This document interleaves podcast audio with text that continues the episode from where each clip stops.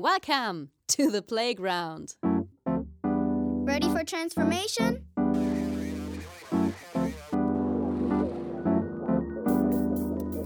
Modcast, the Masters of Transformation podcast. Who says that doesn't work? And here is your host, Ingo Stoll. Hallo und herzlich willkommen zu einer neuen Ausgabe des Modcast, des Audiomagazins für Transformation. Ich bin Ingo Stoll und ich freue mich, dass ihr dabei seid, wenn wir heute an den Tipping Point schauen. Diesen Moment, in dem ein altes System kippt. Wie fühlt sich das an und was passiert dort? Und genau dorthin schauen wir mit Professor Matthias Lochmann und seine Mission ist die Veränderung eines veralteten Systems und zwar des Wettkampfsystems im Kinder- und Jugendfußball. Die Dimension und Tragweite geht dabei weit über den Fußball hinaus, also keine Sorge, auch wenn ihr keine großen Fußballfans seid, diese Folge wird euch bewegen. Und damit rein in die folgenden 90 Minuten plus Nachspielzeit. Hey, bevor es losgeht, ein kurzer Dank an unseren Partner Haufe. Haufe hat über 80 Jahre Erfahrung mit Transformation und unterstützt Menschen wirksam dabei, Veränderungen in Organisationen zu meistern. Mit ihrer Geschichte und ihren integrierten Lösungen sind sie echte Masters of Transformation. Wenn du dich für Veränderungen in Organisationen interessierst, dann melde dich jetzt kostenlos im neuen New Management Portal von Haufe an. Unter newmanagement.haufe.de findest du wertvolle Impulse rund um New Work und inspirierende Geschichten über Veränderung und das Management der Zukunft. newmanagement.haufe.de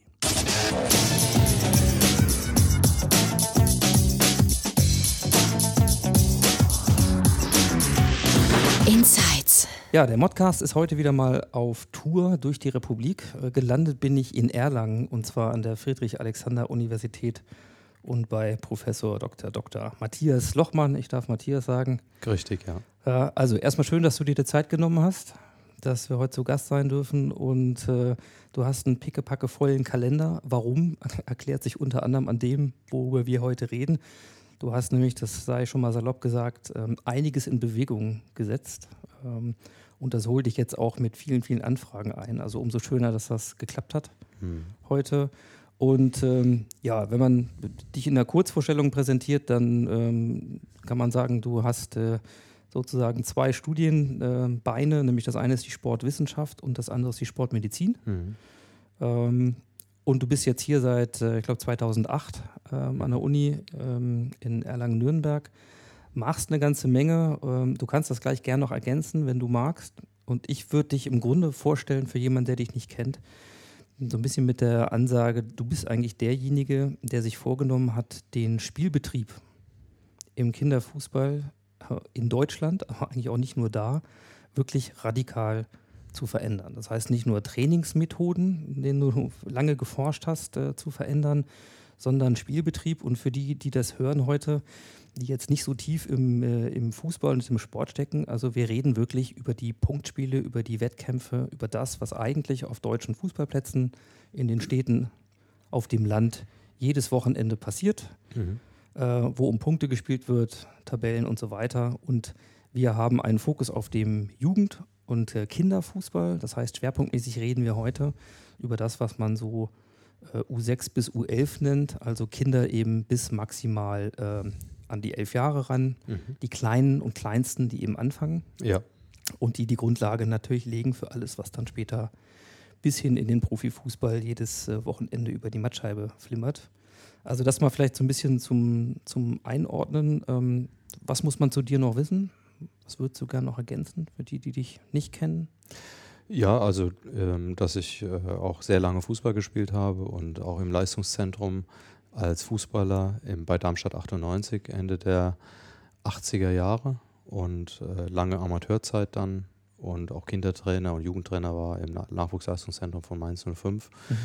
Oft geht das so unter, wenn die Titel genannt werden, ähm, dass eigentlich die Praxis im Vordergrund steht und auch heute es so ist, dass ich mindestens dreimal in der Woche mit Kindern auf dem Platz stehe und Training abhalte und mindestens zweimal in der Woche die Studenten äh, und Studentinnen in der Universität auch in der Praxis und Theorie im Fußball fortbilde. Mhm.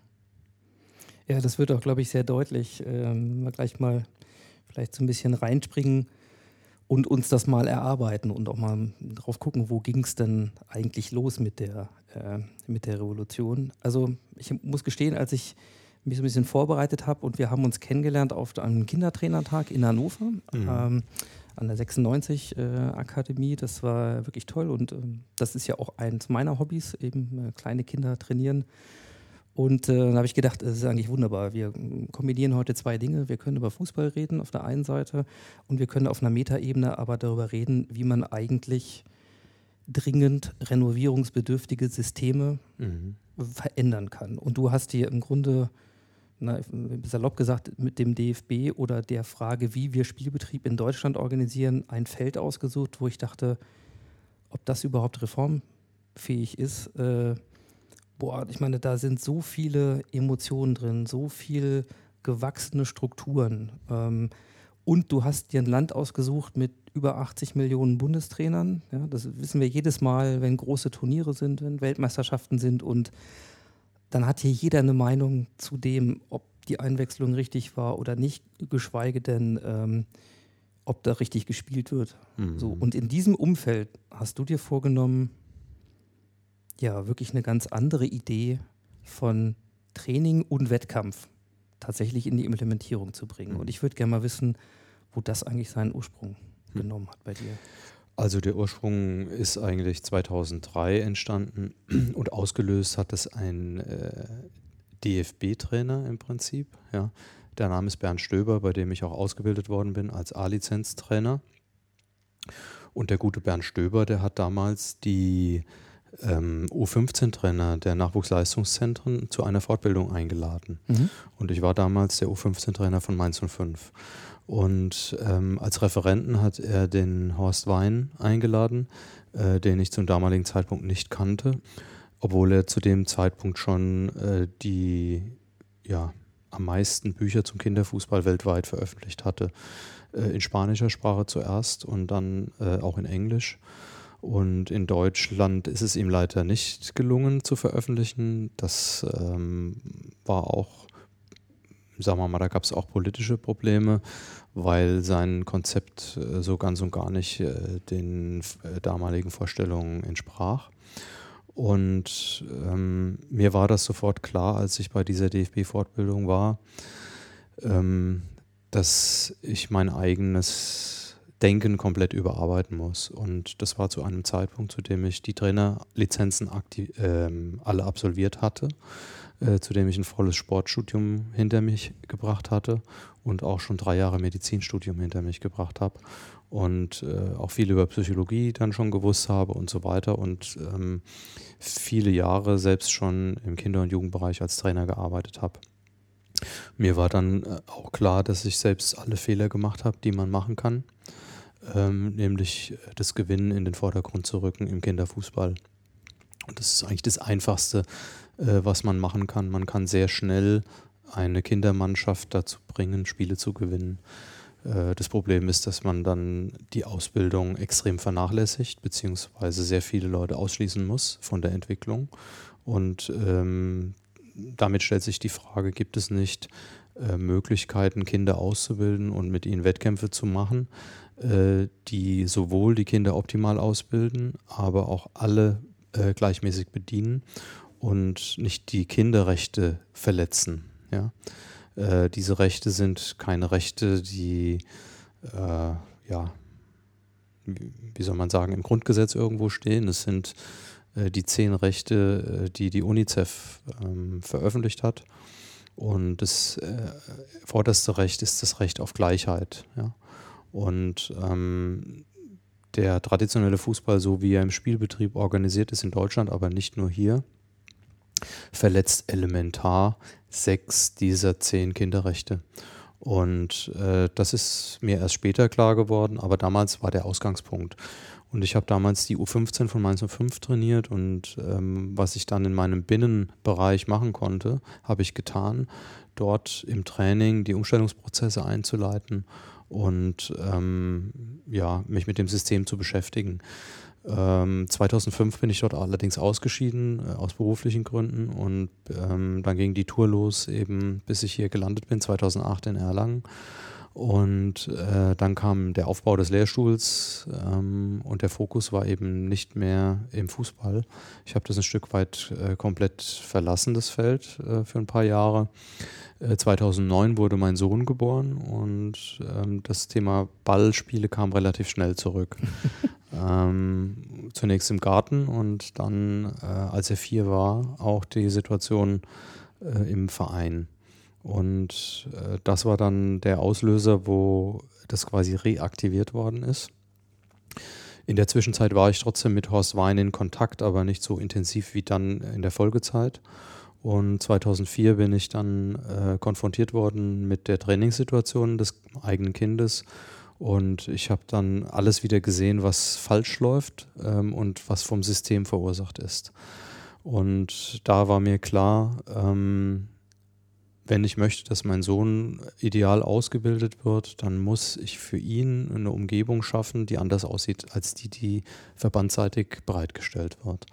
Und das war die Ausgangssituation. Dann haben wir Verbündete gesucht und ähm, dann habe ich die Ansage gemacht, auch damals in einem Zeitungsinterview äh, 2015, ähm, dass das Ziel dieser Aktivitäten jetzt ist, ähm, den Spielbetrieb im Kinderfußball in Deutschland zu verändern, weil er so hochgradig mangelhaft ist aus der Perspektive ähm, der Sportwissenschaft betrachtet und aus der Perspektive der Rechte der Kinder betrachtet. Mhm.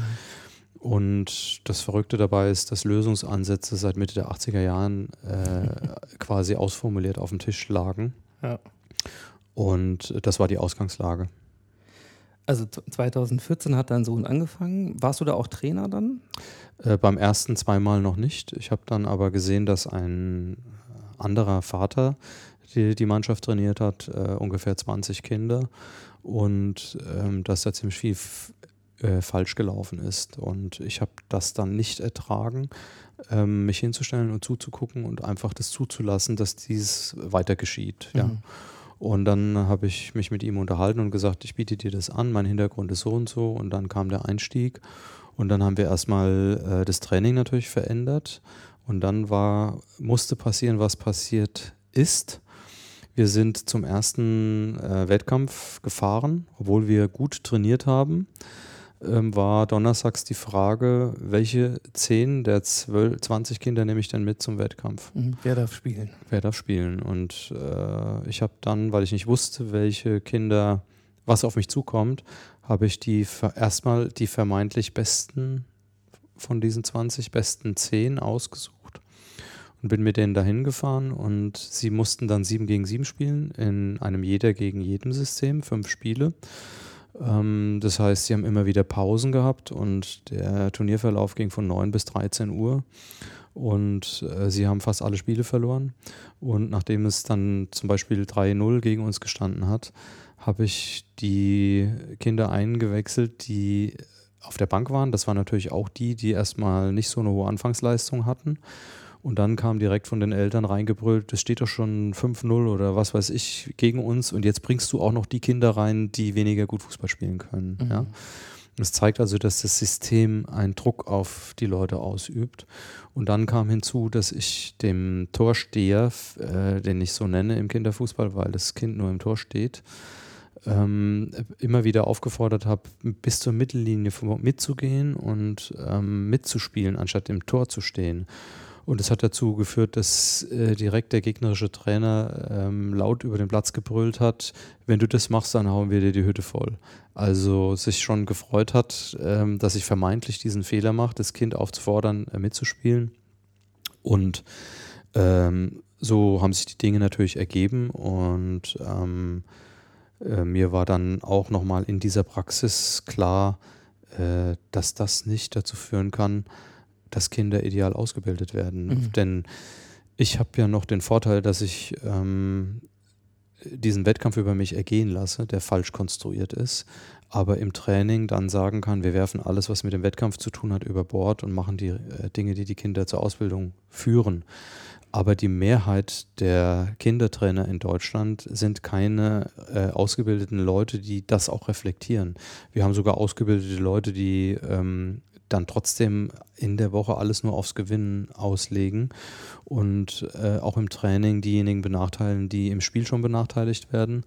Äh, dann wird der Effekt quasi äh, multipliziert, der negative Effekt für viele Leute.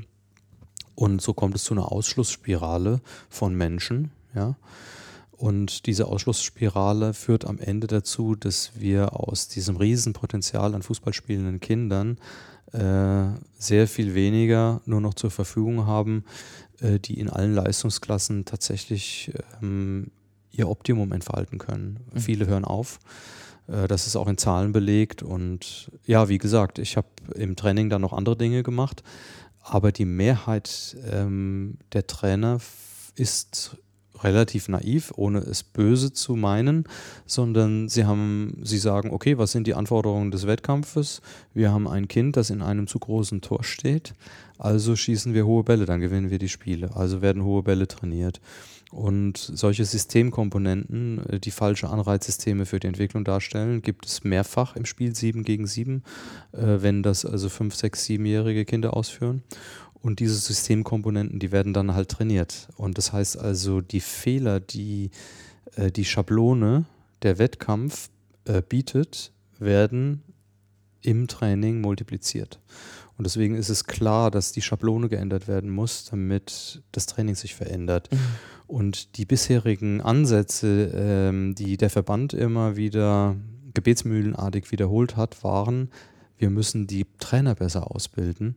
Ähm, aber diese besser ausgebildeten Trainer sind ja nie im Kinderfußball gelandet. Auch die nächsten 15 Jahre werden die Trainer, die im Kinderfußball landen, primär Eltern sein, ähm, die den Job machen, weil kein anderer dafür sich bereit erklärt. Ja, es gibt immer diesen geflügelten Spruch, wer sich nicht schnell genug umdreht und wegläuft, der wird dann der Kindertrainer.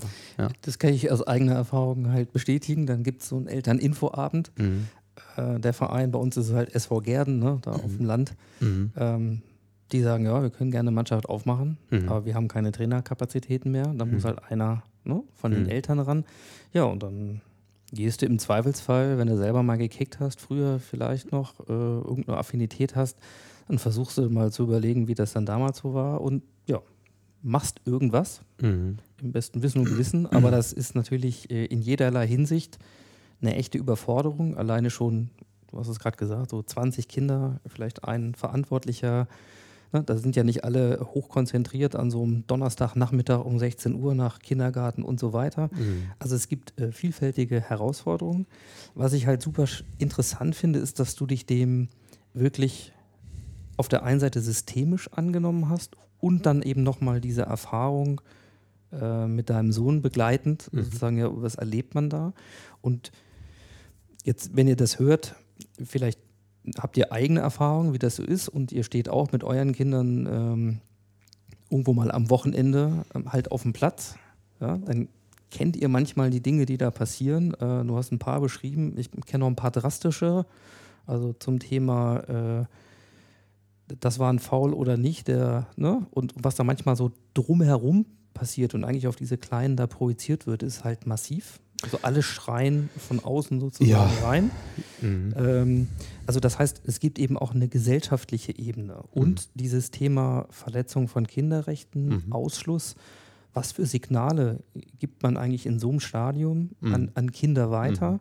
Ne? Du bist nicht gut genug, es reicht nicht.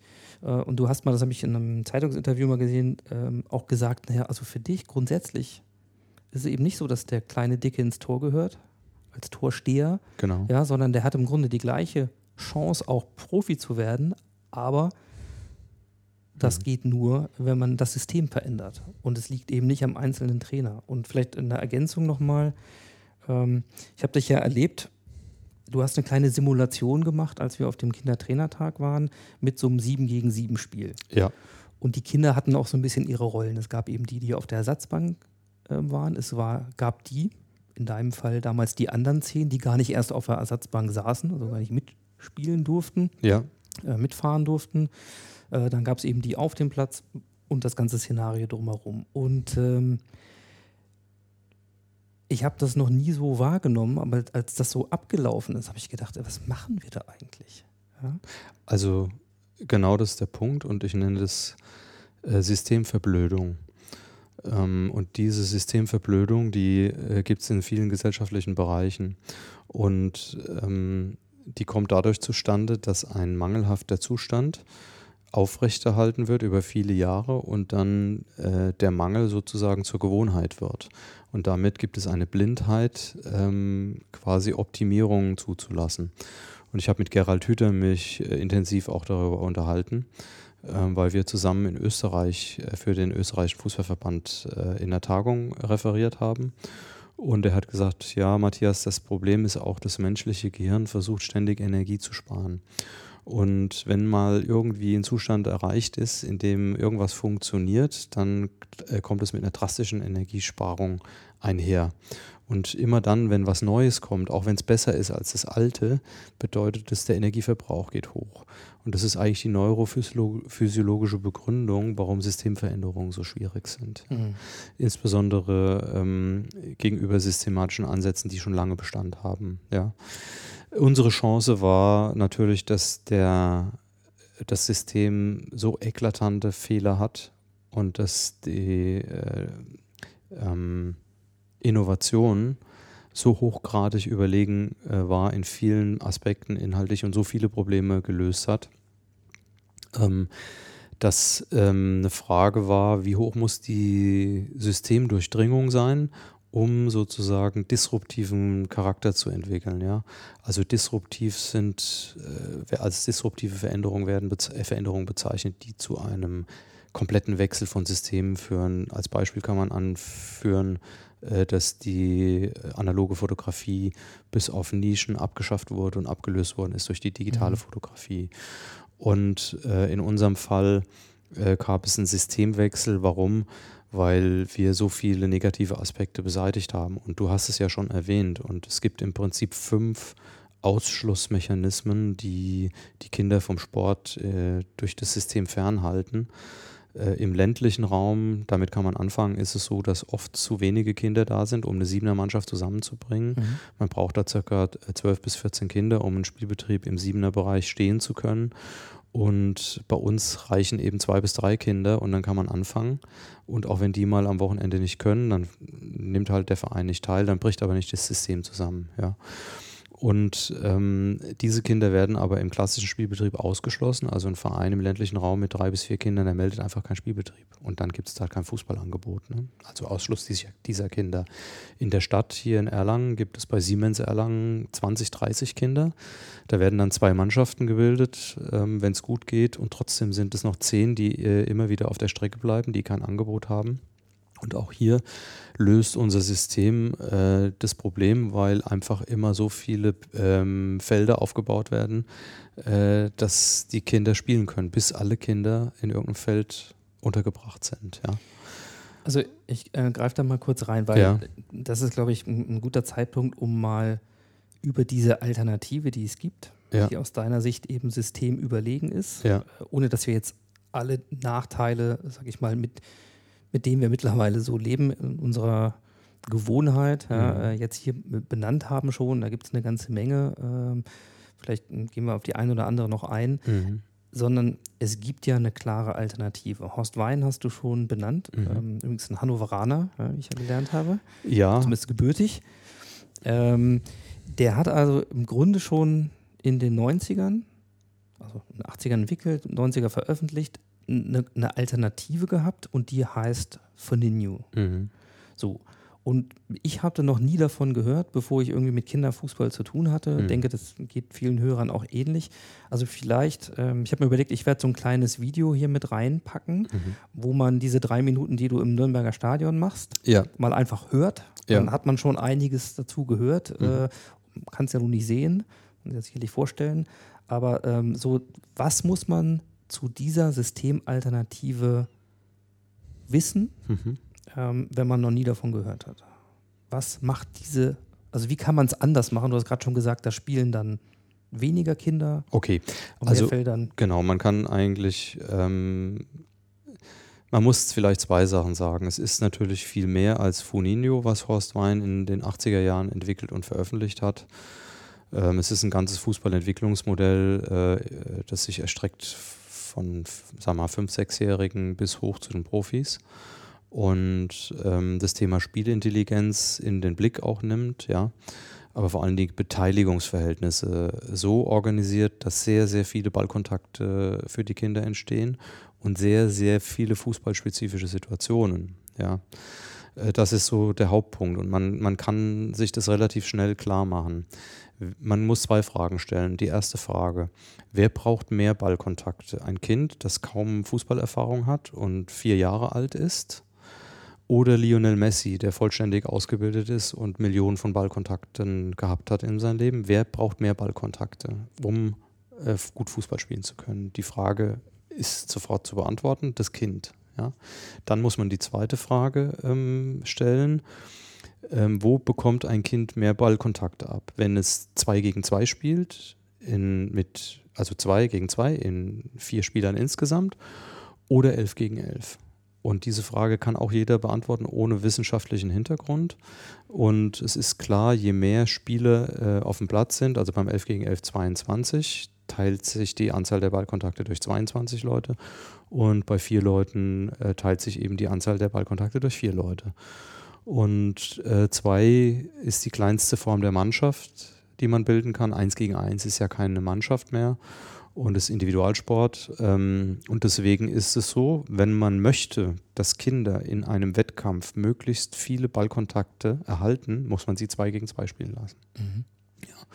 Und äh, genau diese Logik folgt der Ansatz, ähm, den wir empfohlen haben also die kleinsten 2 gegen 2 spielen zu lassen, dann äh, zwei Jahre später 3 gegen 3, dann wiederum 5 gegen 5, dann 7 gegen 7, dann 9 gegen 9 und dann im Alter von 15, 14, 15, 11 gegen 11, also das Zielspiel erreicht zu haben. Und dann wächst quasi der Fußball in seiner Schwierigkeit mit, wie ein paar Schuhe oder ein Trikot. Und es würde ja auch kein Vater der Welt auf die Idee kommen, dem Kind Schuhgröße 44 zu geben, äh, weil es sagt, also einem Vier-, Fünfjährigen mit der Schuhgröße 33 und die Begründung dazu geben, naja, wenn du mal erwachsen bist, hast du ja auch 44, so wie ich, deswegen kann ich dir gleich Schuhgröße 44 geben. Äh, wenn das passiert, dann was sieht man? Das Kind kann nicht laufen und fliegt ständig hin. Ja, und das ist eigentlich relativ einfach. Und ähm, wir haben im, zur Konstruktion von Wettkämpfen haben wir quasi neun verschiedene Aspekte, äh, die so falsch eingestellt waren wie zu große Schuhe für kleine Kinder. Mhm. Und diese neun Aspekte, die haben wir in den Blick genommen und ähm, jeweils auf die Altersstufen zwei, also äh, G-Jugend, F-Jugend, ähm, E-Jugend, äh, D-Jugend angewandt. Und das ist eigentlich alles. Also relativ simpel. Ja, Mhm. Relativ simpel. Ja, und damit ihr da noch einen besseren Eindruck davon bekommt, möchte ich euch gerne hier kurz einen Ausschnitt einspielen von einem Video, einem YouTube-Video zu Faninho, dem Straßenfußball des 21. Jahrhunderts, erläutert von Matthias Lochmann und demonstriert von einigen Kindern bereits im September 2015 in der Halbzeitpause eines Heimspiels im Stadion vom 1. FC Nürnberg. Und da bekommt ihr auch gleich nochmal ein Bild, in welcher Art und Weise Matthias diese Themen nach außen erläutert. Und damit sind wir mittendrin in unserer Halbzeitaktion für heute. Das NLZ darf sich mal wieder präsentieren und deswegen ist bei mir Professor Matthias Lochmann. Er ist äh, am Institut für Sportwissenschaft und Sport der Friedrich-Alexander-Universität Erlangen-Nürnberg. Er ist Trainingswissenschaftler, Sportmediziner und Fußballtrainer in einem und er ist in ganz Deutschland unterwegs, um intensiv auf die Wirkung verschiedener Wettkampfsysteme ja, ein bisschen einzugehen. Und deswegen ist er jetzt da. Wir haben schon Kids hier vom TSV Neunkirchen. Was präsentieren die uns, Herr Lochmann? Ja, meine Damen und Herren, was Sie heute sehen, ist der Straßenfußball des 21. Jahrhunderts. Sein Name ist Faninho. Fun für Spaß und Nino für Kind. Wie Sie sehen, spielt man bei Faninho 3 gegen 3 plus einen Rotationsspieler. Das 3 gegen 3 ist gekoppelt mit jeweils vier Toren. Das bedeutet, dass immer ein Tor in Unterzahl besetzt ist und genau dieses Tor lernen die Überzahlangreifer anzugreifen. Weiterhin sehen Sie, dass Tore nur erzielt werden dürfen aus einer hier jetzt vier Meter breiten Schusszone. Das wiederum bewirkt, dass die Spieler aufhören zu bolzen, sondern anfangen Fußball zu spielen.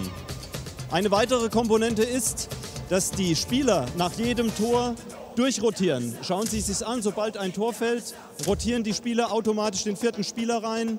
Das führt dazu, dass alle Kinder die gleiche Spielzeit bekommen. Und es fallen viele, viele Tore, das haben wir schon gesehen. Es wäre doch auch schön, das Ganze als Wettkampf wirklich dann am Wochenende so durchzuziehen, oder?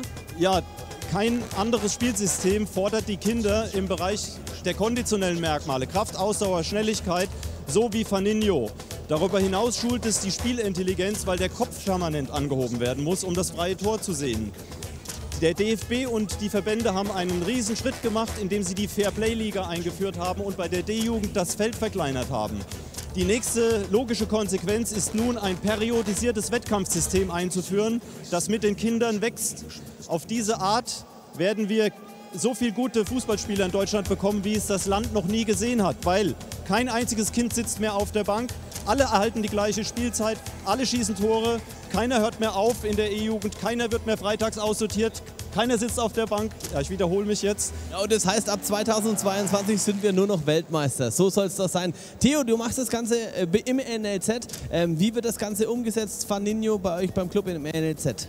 Wir wollen Faninho im Nachwuchsleistungszentrum bei unseren jüngeren Jahrgängen einführen. Das heißt, bei unserer U10, U11 und im Perspektivteam. In Faninho sehen wir den sehr großen Vorteil, dass die Spieler eben selbstständig ihre Kreativität fördern und entsprechend auch entwickeln können. Also, dann freuen wir uns darauf, schauen noch ein bisschen zu bei den Jungs aus Neunkirchen.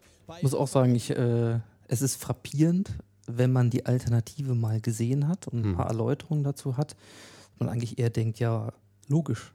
So, ähm, ich bleibe noch mal kurz ein bisschen dabei, weil ähm, was ja was ja passiert ist folgendes. Also es gab im Grunde schon eine fertige Systematik von Horst Wein dazu, also eine komplette ähm, Entwicklungstheorie schon, ähm, aus denen aber trotzdem relativ wenig Konsequenzen erwachsen sind. Also ähm, wenn ich das richtig verfolgt habe, gab es durchaus im Profibereich ja, für die Trainingsformen einige, also FC Barcelona, Nähe zu Spanien und so weiter, äh, die erkannt haben, dass dieses Konzept der Spielintelligenz tatsächlich etwas ist, was im Profibereich einfach Verbesserungen bewirkt gegenüber dem herrschenden Trainingskonzept. Also da, da hat es Eingang gefunden.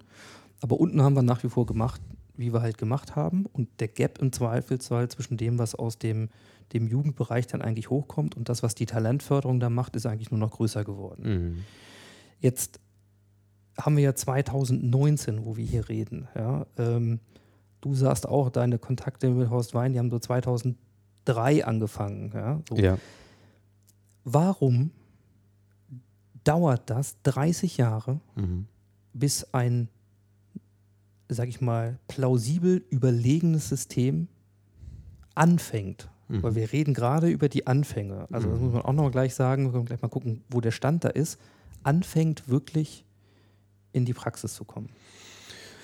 Das ist, ähm, ne- also es ist eine zentrale Frage natürlich. Ne? Ähm, man muss auch ähm, sagen, Horst Wein wird leider viel zu wenig auch genannt in dem Zusammenhang. Ja, ich bemühe mich das immer wieder ähm, zu sagen, wo sind die Ursprünge, weil unsere Leistung war am Ende des Tages die, die Ansätze zu nehmen und zu einem Wettkampfsystem, das tatsächlich in der Praxis in Deutschland laufen kann, zu verdichten und zu pilotieren. Das waren unsere Ansätze.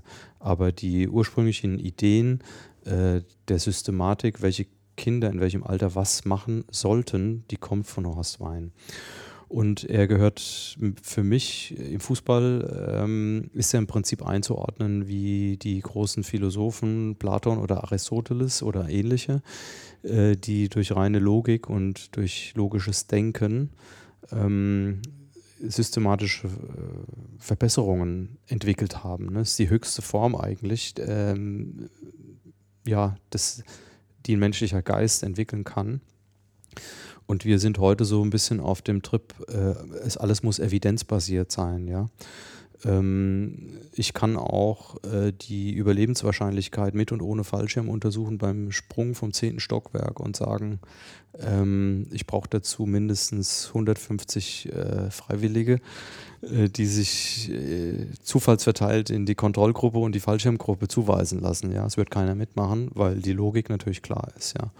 Und hier haben wir es auch mit einem erstmal auf logischer Ebene evidenten System zu tun. Es gibt ja verschiedene Grade von Evidenz und logische Evidenz wird viel zu selten ähm, berücksichtigt und ähm, es ist ja auch ein Witz, weil teilweise ähm, wurde ich gefragt, ja, wo ist denn bewiesen, dass so ein System Vorteile bringt mit Zahlen? Ja, ja genau, Beweise. Ja, Beweise, ja. Ich, sag, ich, ich kann ja nicht sagen, äh, dass wir das System auf dem Mond erprobt haben und deswegen auf der Erde implementieren können, ja. Ähm, aber es gab genügend, ähm, sagen wir mal, wissenschaftlich abgesicherte Beweise aus anderen Feldern zu Small-Sided Games und so weiter. Und ähm, das ist eigentlich kein Thema. Die Resistenz gegen Veränderungen kommt aus einer etablierten Systematik, die funktioniert. Und wir haben auch sehr lange gebraucht, bis das Rauchen in den äh, öffentlichen Gaststätten verboten wurde obwohl in anderen Ländern bekannt war zum Thema Evidenz, dass die Herzinfarktrate und die Lungenkrebsrate absenkt von den Beschäftigten in den Ländern, in denen schon fünf bis zehn Jahre Rauchverbote in, äh, in den öffentlichen Einrichtungen da waren. Ja? Und wir haben das trotzdem nicht gemacht. Äh, da kommen natürlich noch Lobbyisten-Geschichten äh, hinzu, die im Fußball nicht so stark sind. Äh, also es jetzt, gab jetzt keine Lobby im Fußball, die vehement an dem alten krankhaften System quasi, oder krankhaft ist vielleicht zu stark, oder an dem mangelhaften System festgehalten hat. Also man wusste ja schon doch auch auf Verbandsseite, ähm, dass dieses System mangelhaft ist. Ne? Dass äh, alle, die ähm, vom Sport Ahnung haben zumindest, die wussten das, ja.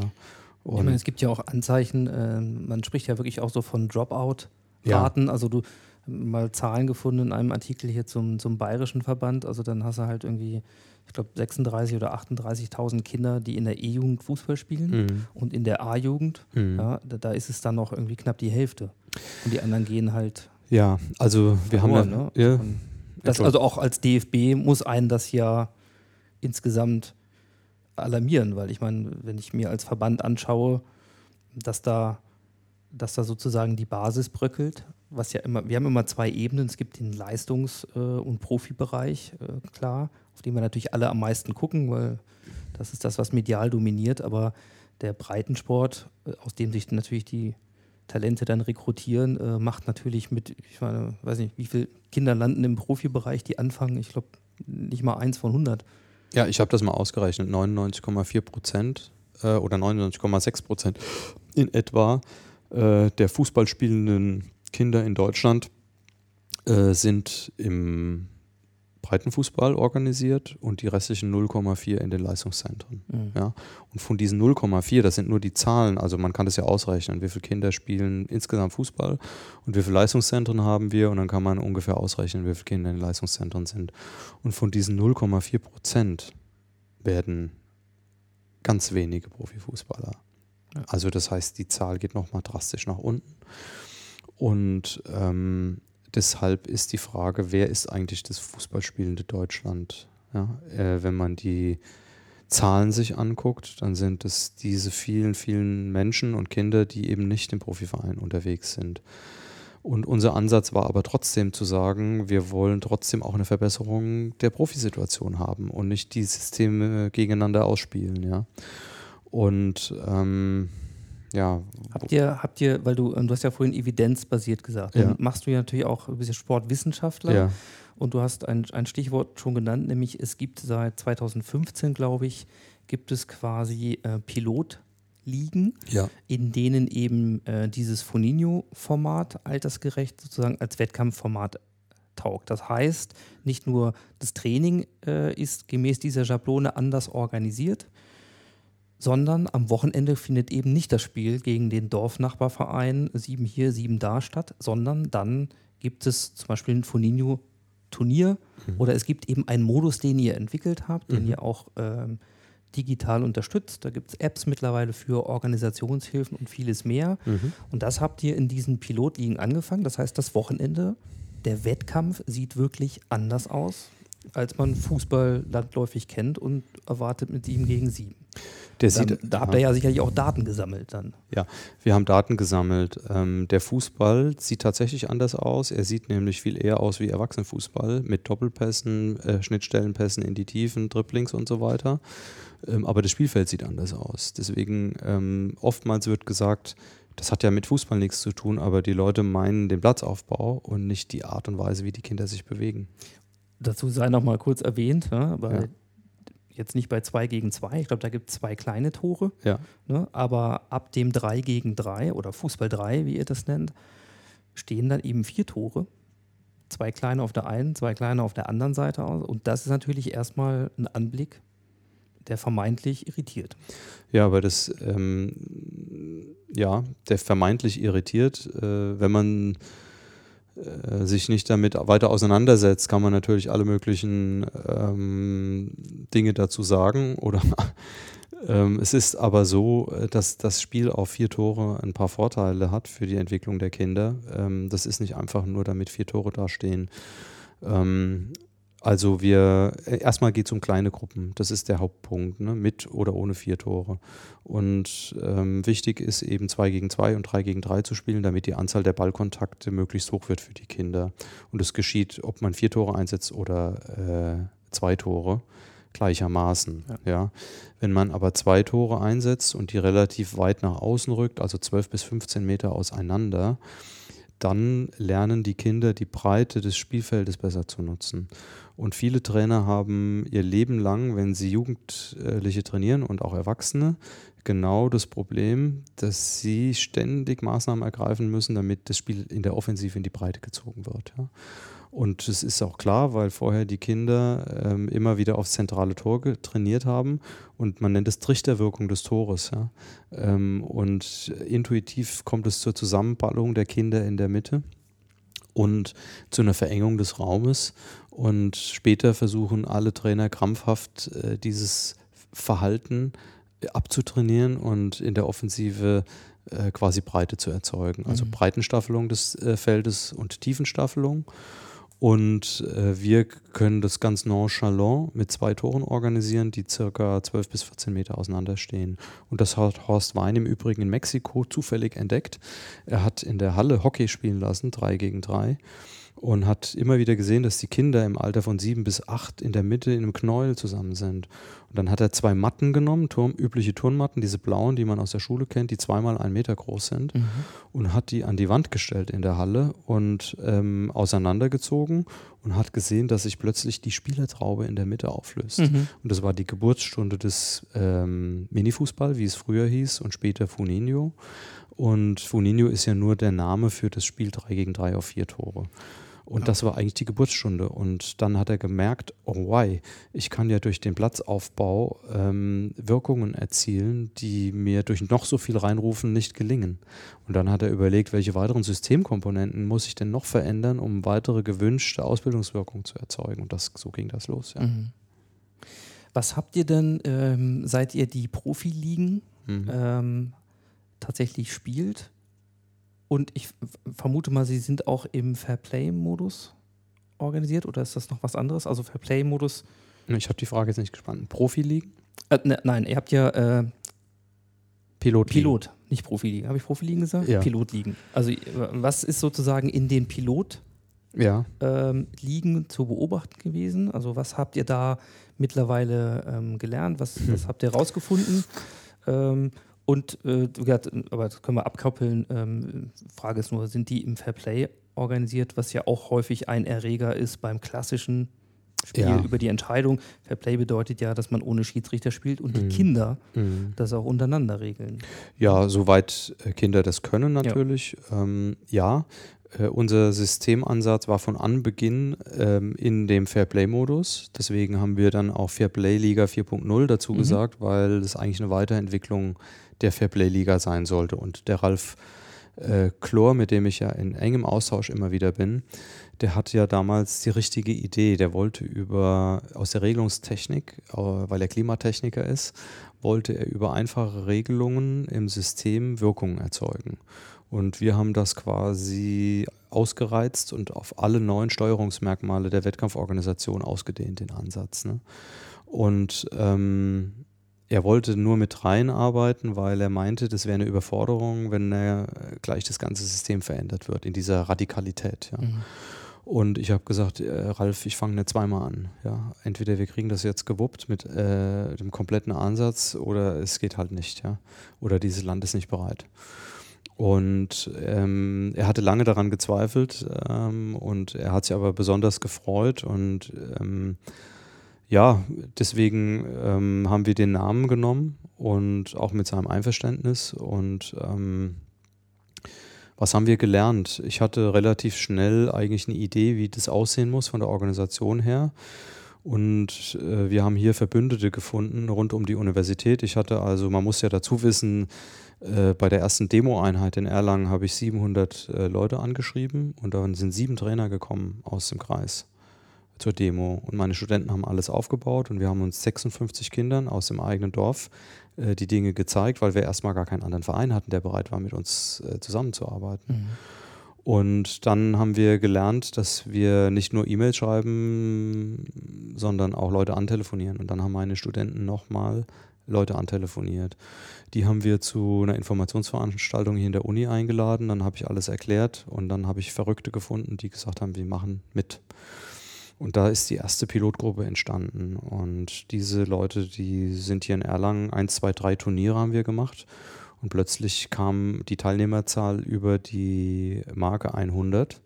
Wir haben das auch jedes Wochenende veröffentlicht mit Artikeln. Und als das dann äh, über 100 war, kam der damalige Verbandsjugendleiter Karl-Heinz Wilhelm, äh, hat mich angerufen und gefragt, was wir da eigentlich machen. Mhm. Und so sind wir in Kontakt gekommen. Ne? Und ähm, ja, dann gab es verschiedene Treffen, äh, können wir vielleicht nochmal drauf eingehen, aber du hattest ja gefragt, was wir gelernt haben. Und äh, was wir gelernt haben, ist, dass eine kurze Schulung der Eltern ausreicht, um die Dinge klar zu machen auch die Kompetenz zu machen, die Organisation selber durchführen zu können. Und ähm, die Eltern haben im Übrigen auch mitgewirkt, das System weiter zu verbessern. Und eine klassische Verbesserung ist, dass jeder Trainer einen Trinkflaschenhalter mitführen sollte, ähm, wo die Getränke der Kinder drinstehen. Äh, sowas gibt es für drei Euro im Obi. Ähm, und das sorgt dafür, dass die Kinder immer beim Trainer in der Nähe sind, denn die Spiele sind so anstrengend, dass die Kinder ständig Durst haben. Also laufen sie dem Trainer hinterher. Und wenn man das nicht hat, dann laufen 64 Kinder in so einem Turniermodus nach außen zu ihren Eltern. Und dann kommt der Tausch der Plätze und dann weiß keiner mehr, wo er hingehen soll. Mhm. Das heißt, so eine einfache Idee eines Vaters ähm, hat dazu geführt, dass der, die Organisation sich drastisch vereinfacht hat und das Gelingen ähm, viel besser wurde als in den ersten Versuchen ohne diese Regelung. Ja. Und so haben wir zahlreiche Tipps bekommen, auch der Eltern, wie lang soll die Pause sein, ähm, wie lang ist die Spielzeit, wie teilt man die, die Gruppen ein. Äh, da sind ganz, ganz viele Leute daran beteiligt gewesen, die gar keine Fußballtrainer sind, sondern Väter, Mütter und Väter. Und so haben wir die Grundideen von Horst Wein genommen, haben überlegt, wie muss es organisierbar sein. Und der dritte Schritt war, die Eltern einzubeziehen und quasi in zwei, drei Innovationsrunden, die sich über ein paar Wochen hingestreckt haben, das System weiter zu optimieren. Und seit der Zeit hat sich gar nichts mehr verändert. Das heißt, die wesentlichen Innovationen kamen in den ersten fünf Wochen, dann hat das System gestanden. Und dann kam noch mal eine weitere hinzu und dann kam die Diskussion mit dem Torspieler auf. Deswegen haben wir dann zwei äh, Spielformen mit integriert, die besonders geeignet sind, den Torspieler zu entwickeln. Und ähm, da gab es ja auch eine äh, Diskussion, die mehr von Emotionalität geprägt war als von den tatsächlichen Zahlen. Ja. Und jetzt haben wir zum Beispiel Funinho-Festivals, bei denen 16 Kinder in der Torspielersituation sind. Und ähm, ja, man muss das aber fairerweise natürlich auf die Platzverhältnisse beziehen. Ne? Wenn ich jetzt eine Feldgröße nehme äh, um 7 gegen 7, also in der F-Jugend 30 mal 50 Meter, dann kann ich in diesem gleichen Raum drei Foninho-Felder unterbringen und dann kriege ich dort sechs Torspieler oder Torhüter untergebracht. Das heißt, das Verhältnis vom alten System zum neuen System in Bezug auf die Zahlen, wie viele Kinder im Tor spielen können, ist 2 zu 6. Ja? Mhm. Und das ist eine. Und wir haben dann auch gelernt durch unsere Untersuchungen, dass fünfmal so oft aufs Tor geschossen wird ähm, im Vergleich zum konventionellen System, was natürlich für den Torspieler heißt, dass er fünfmal so oft in die Torabwehrsituation, also in die Ballabwehrsituation kommt. Ne? Also das heißt, wir kriegen auf dem Raum von 30 mal 50 äh, Metern sechs Kinder ins Tor anstatt zwei und diese sechs Kinder kriegen alle fünfmal so viele Bälle auf die Hütte geknallt äh, wie im konventionellen System. Das sind die Fakten. Ja? In der Zeitung hat aber was anderes gestanden, weil ähm, mit Klar, da heißt es dann halt, die wollen den Torwart abschaffen. Genau, aber, aber warum? Weil ähm, ein Artikel, der sagt, wir haben das Torschiedsspiel optimiert und ähm, mehr Kinder kommen zum Spielen im Tor, der ist ja nicht dazu geeignet, Krawall zu machen im Kicker. ähm, also ich äh, fasse das vielleicht mal zusammen, würde gerne mal darauf eingehen, weil ich fand das nochmal ganz interessant, dass du erzählt hast, wie das losgegangen ist. Also viele, glaube ich, haben ähnliche Erfahrungen, wenn sie etwas anders machen. Mhm. Also ne, 700 Leute einladen und sieben kommen. Also ganz am Anfang musst du schon sehr viel Überzeugung und einen harten Kern haben, damit du das überhaupt durchhältst. Weil Ja. es eben nicht so ist, dass alle sagen, ach ja, klar, endlich. Sondern das Gegenteil passiert. Und das, was äh, du gerade nochmal in diesem ja auch, sag mal, so, so ein ko-kreativer Prozess beim Machen in der Praxis, also das System weiter verbessern, äh, beschrieben hast, ist ja auch typisch. So. Und jetzt kommen wir mal zum Thema Medien, Reaktanzen im System. Also es ist ja nicht nur so, dass manche Leute das nicht, sich nicht damit beschäftigen wollen, sondern es gibt ja auch heftigen Gegenwind. Und jetzt ähm, würde ich gerne nochmal da kurz so wissen, also ihr habt im Grunde dann was anzubieten gehabt, wo ihr natürlich auch in deiner Rolle als, als Wissenschaftler das Regelsystem, also die Latte der, der Vorteile, wenn man den Raum kriegt, es zu erklären, ähm, ist lang und im Grunde kaum der Widerrede äh, tauglich. So. Aber es kommt natürlich viel aus dem Rückenmark, also emotional. Äh, es gibt das Thema Medien und es gibt auch die, die sich ja nicht wirklich damit auseinandersetzen wollen, sondern die haben ihre Meinung im Grunde schon vorher. Was habt ihr eigentlich machen müssen, Mhm. damit, da stehen wir nämlich heute, die ersten Landesverbände, also in Bayern hat das angefangen, ich weiß nicht, ob es mittlerweile andere gibt, Ja, ja. die, ähm, die wirklich die Wettkampfpraxis umgestellt haben. Mhm. Also du hast mal an einer Stelle gesagt, das System kippt jetzt. Ja. Also es fühlt sich an wie der Tipping Point, wo die, die kritische Masse, die ersten 5% Momentum tatsächlich mobilisiert worden und jetzt kriegt es eine Dynamik, die eben dazu führt, dass du auch viele Anfragen im Moment dann hast, aber wo wirklich Mhm. Dieses System auch auf Verbandseite umgestellt wird und ob das manche wahrhaben wollen oder nicht, demnächst das 7 gegen 7 in der G-Jugend, in der E-Jugend, in der F-Jugend nicht mehr so stattfindet, sondern dann diese Form Fußball 3, später Fußball 5, dann ist das das Wettkampfformat. Das ist dann der Standard und ähm, das wird nur Vorteile erzeugen. Ne? Ähm, man kann bei den Kindern anfangen, viel mehr Ballkontakte. Kein Kind, das mehr auf der Bank sitzt. Es wird die Trainer entlasten, weil für den Kindertrainer ist es immer ein Problem, wenn er Leute ausschließen muss, egal ob er sie jetzt nicht nominiert zum Wettkampf am Wochenende oder auf die Bank setzt oder auf Spielpositionen, wo sie dem Spielziel zu gewinnen nicht schaden. Das macht keiner gerne. Ja. Wenn es einer gerne macht, dann hat er beim Kinderbereich nichts zu suchen. Und das wird ja alles verschwinden. Ne? Und ähm, damit werden erhebliche äh, Gründe, die jetzt äh, frühen Dropout ähm, verursacht haben, beseitigt. Ähm, du hast aber die Frage gestellt, was mussten wir tun, um äh, zu bewirken, dass die Landesverbände diese Umstellungen herbeiführen. Ne? Also äh, ich muss mal, äh, ich meine, mir ist klar, dass ich ein, Buch schreiben kann zu dem allen, das wird auch passieren. Ne? Eins, das inhaltlich ist und eins, das die ganze Geschichte erzählt, ja, äh, von Anfang an mit Horst Wein und dem ganzen Hintergrund. Ähm, es ist so, dass was war notwendig? Ähm, ich, ganz banale Dinge, ja. Ähm, ich kenne Ulf Schott sehr gut, der war damals ähm, für den Bereich Talentförderung beim DFB verantwortlich, weil wir zusammen Fußball bei Darmstadt 98 gespielt haben. Mhm. Und ich bin natürlich schon 2015 nach Frankfurt gedüst und habe mit ihm oben im Büro gesessen und ähm, das alles hoch und runter diskutiert.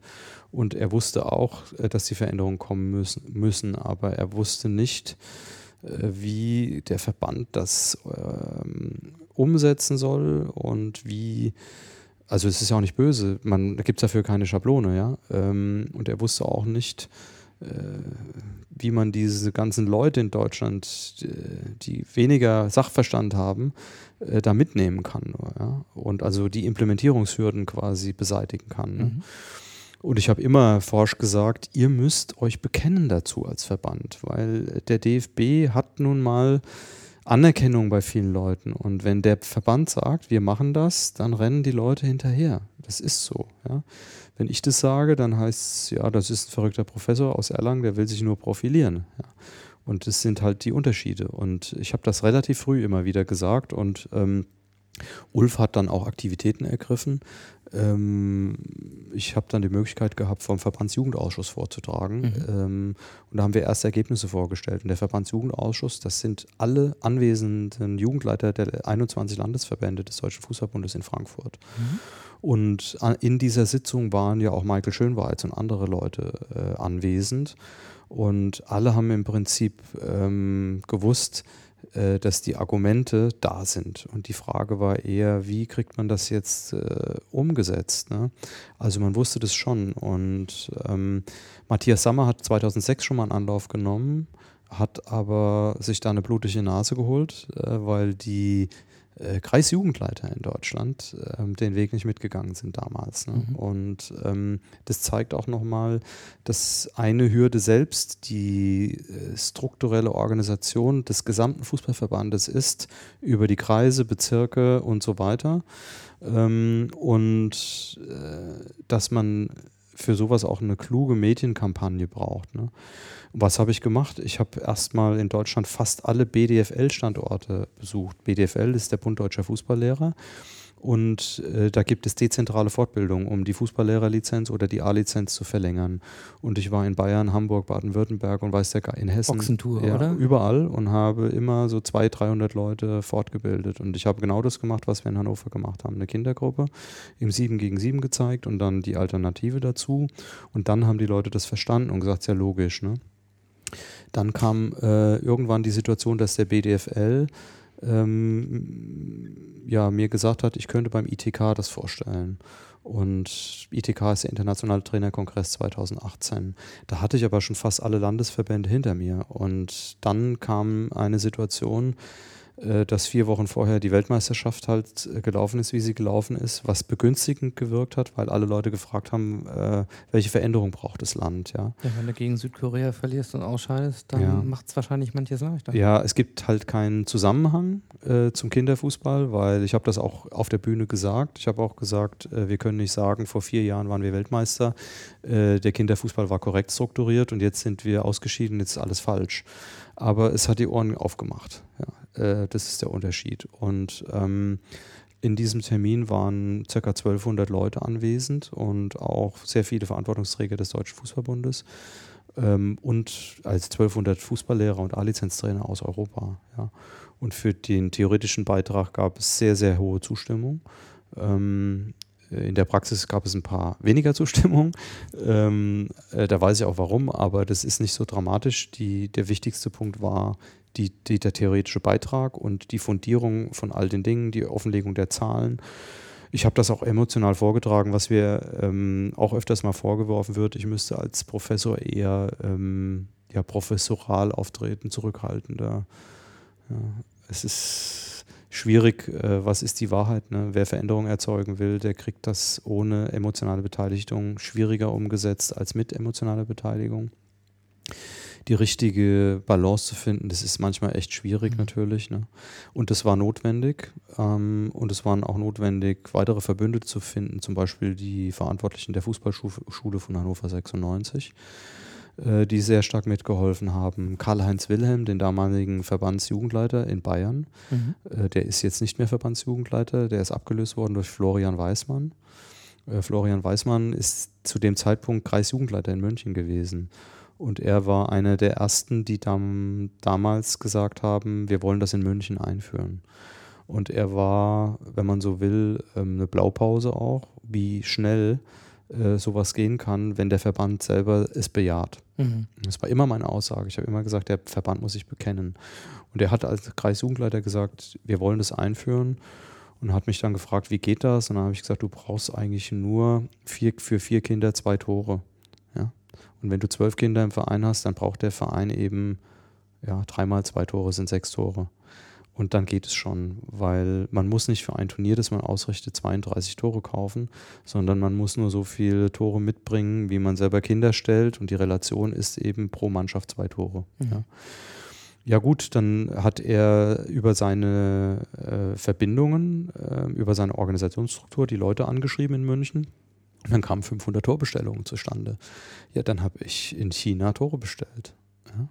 Und äh, wir haben die für sehr viel weniger Geld als handelsüblich äh, an die Leute in München verkauft. Und damit hatten sie einen riesen Vorteil, weil sie ungefähr die Hälfte des Geldes gespart haben. Ähm, und Man muss jetzt natürlich auch sagen, äh, ne, in der deutschen Wirklichkeit, es war jetzt nicht der, der saarländische Verband, der angefangen hat, äh, sondern der bayerische. Das Mhm. heißt, damit reden wir natürlich auch schon mal über ein Schwergewicht.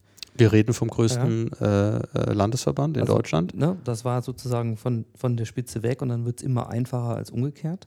Das war aber auch ein Kuriosum, weil der Bayerische Fußballverband galt innerhalb der Szene als sehr konservativ. Ja.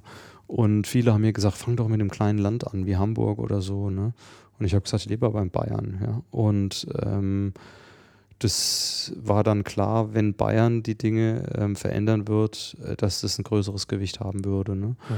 Und Florian Weismann hat ja dann auch äh, ähm, Karl-Heinz Wilhelm abgelöst ähm, und er hat sich zur Wahl gestellt äh, im Verband als neuer Verbandsjugendleiter und sein Programm war ganz maßgeblich, äh, seine Agenda für die Zukunft, äh, von den Reformideen, die wir entwickelt haben, geprägt. Wie sieht es denn äh, in anderen Ländern aus? Ich sag mal, der Gradmesser für ähm, dafür, ob ein Kinderfußball gut organisiert ist oder die richtigen Dinge gemacht werden in einem Land, der ergibt sich eigentlich daraus, wie viele gut ausgebildete zehnjährige Kinder pro 100.000 Einwohner oder was auch immer man nehmen will für eine Zahl, hat das Land. Mhm. Ja? Man darf nicht den Fehler machen zu sagen, das Land ist Weltmeister geworden, deswegen ähm, muss der Kinderfußball gut sein. Ja?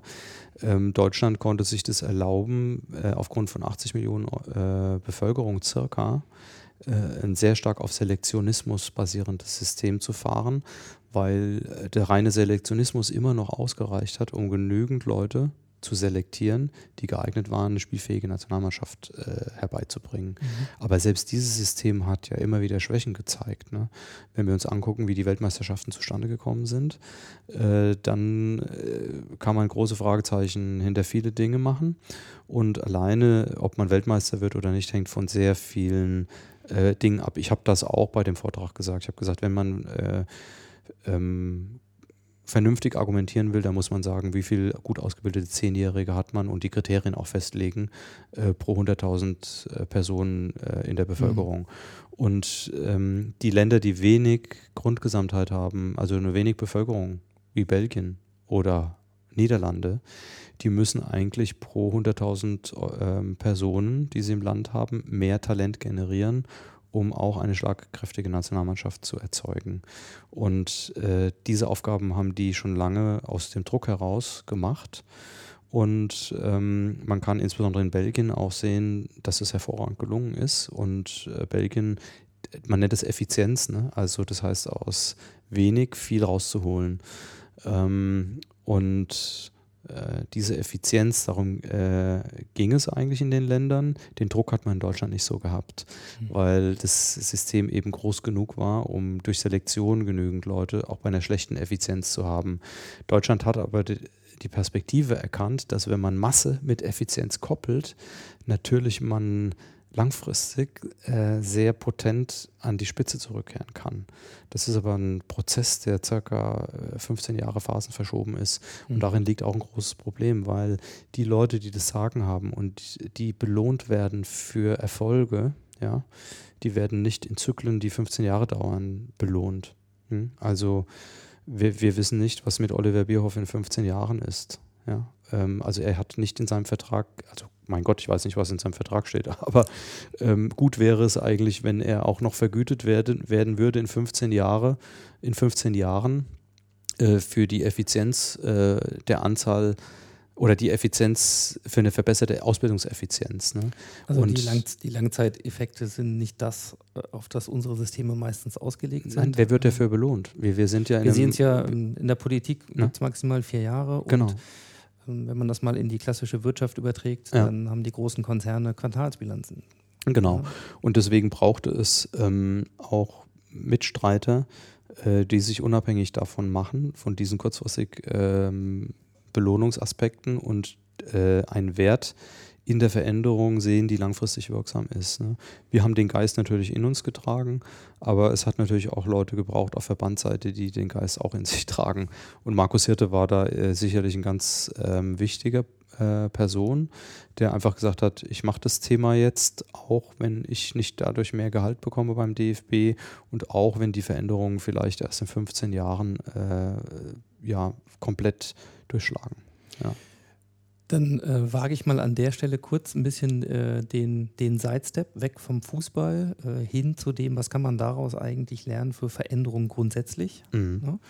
Ähm, von dem, was du so erzählt hast, nehme ich ganz klar mit, erstmal braucht man wirklich einen systemischen Ansatz, einen Mhm. überlegenen Ansatz, um ein blindes System ablösen äh, zu können, damit man die äh, passenden Argumente halt äh, liefern kann. Man muss sie trotzdem mühsam und fast äh, Kopf für Kopf ja, durch die Lande tragen und äh, Verbündete suchen, Schritt für Schritt, damit man von sieben bei der ersten Trainingseinheit und Vorstellung zu, zu Signalwirkung, zu Dynamik kommt, wo andere sagen, aha, aber wenn der dabei ist, dann muss ich es mir vielleicht doch mal angucken. Also das ist ja viel, äh, wie soll ich das sagen, viel Basisarbeit, die da wirklich passiert ist. Ähm, und natürlich auch Beziehungsarbeit, irgendwo zu sagen, da muss ja jemand im Grunde vertrauen, also trotz der rationalen Argumente äh, über gewisse Schatten springen, nämlich Befürchtungen, die man hat, oh Gott, wie wird das hier aufgenommen, wie werden die reagieren, was werden die Medien sagen, keine Ahnung, was da so durch den Kopf geht, ähm, diese Schritte trotzdem zu machen und dann auch noch eine Langfristperspektive zu haben, wo man sagt, naja, da habe ich jetzt vielleicht mehr Arbeit. Äh, ich kann es nicht beweisen. Ich finde es ist eine logische Evidenz, aber ich kann es nicht, äh, kann das nicht jetzt sagen. Aber ich habe eine Überzeugung, ich glaube an etwas Mhm. und deswegen mache ich das. Mhm. Ähm, und es fängt immer ganz klein Mhm. an. Das wären so Dinge, die ich bei dir so rausgehört habe. Ja, also man braucht sicherlich diese hochgradige Überlegenheit ähm, eines Systems, wenn man ein anderes ablösen will. Ne? Das hatten wir. Das Mhm. ist keine Frage. Ähm, die Arbeit muss man dann doch strategisch angehen, weil wir wussten ja auch, auf welchen Ebenen ist der Fußball organisiert. Ne? Und ich habe ja auch mit Oliver Bierhoff äh, auf der Spielkonferenz Analysekonferenz dazu, darüber gesprochen und wir haben uns zusammengesetzt und er hat das auch verstanden. Ja? Also das heißt, ich habe mit Bierhoff gesprochen, ich habe mit Leuten auf der Ebene unter Bierhoff gesprochen. Wir haben Fortbildungen gehabt, wo diese Leute anwesend waren. Frank Wormuth, der damalige Leiter der Fußballlehrerausbildung, hat mich in die Ausbildung immer wieder eingeladen und ich habe dort die Dinge auch vorgestellt. Das heißt also, die jungen Fußballlehrer, die in Deutschland äh, mittlerweile ihre Karriere machen, die haben diese Dinge auch schon 2013, 14, 15 in äh, zwei Stunden äh, Beiträgen kennengelernt. Ähm, wir haben Profivereine äh, mit ins Boot genommen. Wir haben dann weitere auf der Bezirksebene gearbeitet, in diesen ganzen Trainerfortbildungsorganisationen. Und wir haben sehr, sehr viele Eltern quasi ins Boot geholt über die Pilotligen. Das heißt, wir haben das ganze Spektrum äh, der Ebenen, in denen Fußball stattfindet, haben wir bespielt. Ne? Und das ist eigentlich ähm, eine, äh, auch eine Paradoxie, weil in diesem Haus insbesondere äh, gibt es auch eine Expertise für Veränderungsprozesse äh, zum Themenfeld Gesundheit. Mhm. Ja, und es gibt sogar wissenschaftlich-methodische Ansätze, ähm, wie man äh, Systeme verändern kann, ähm, auf welchen Ebenen man, man aktiv werden muss. Ich habe das nicht wissenschaftlich gemacht, diese Dinge, sondern äh, ich habe das intuitiv gemacht, ja? Mhm. obwohl wir in dem Haus ja auch eine Expertise haben dafür. Und ähm, wir sind viel schneller vorangekommen, als ich jemals gedacht habe. Ich habe auch nicht gedacht, dass wir die Veränderung jetzt doch 2019 äh, in der Radikalität bekommen, auch mit der Aussage des Deutschen Fußballbundes, ja, ähm, und den Landesverbänden, die es jetzt angegangen sind. Also äh, das sind schon äh, waren schon Strategien dabei, auf den allen Ebenen, in denen Fußball in Deutschland organisiert ist, aktiv zu sein, bis runter äh, zu den Eltern natürlich. Ne? Wir haben eigentlich keine Ebene ausgelassen und ähm, das ganze Netzwerk auf verschiedenen Ebenen mit verschiedenen Mitstreitern bedient, mit einem hochgradig überlegenen Ansatz. Äh, wir haben uns auch Gedanken gemacht, wie muss man das darstellen? Das, was du in Hannover gesehen hast, ist ja Mhm. auch kein Zufallsprodukt gewesen, sondern die Erfahrung aus 50 Veranstaltungen ähnlicher Art vorher Mhm. Und ähm, wir schon sehr genau wussten, was man tun muss, um den Leuten dieses Aha-Erlebnis zu verschaffen. Ne?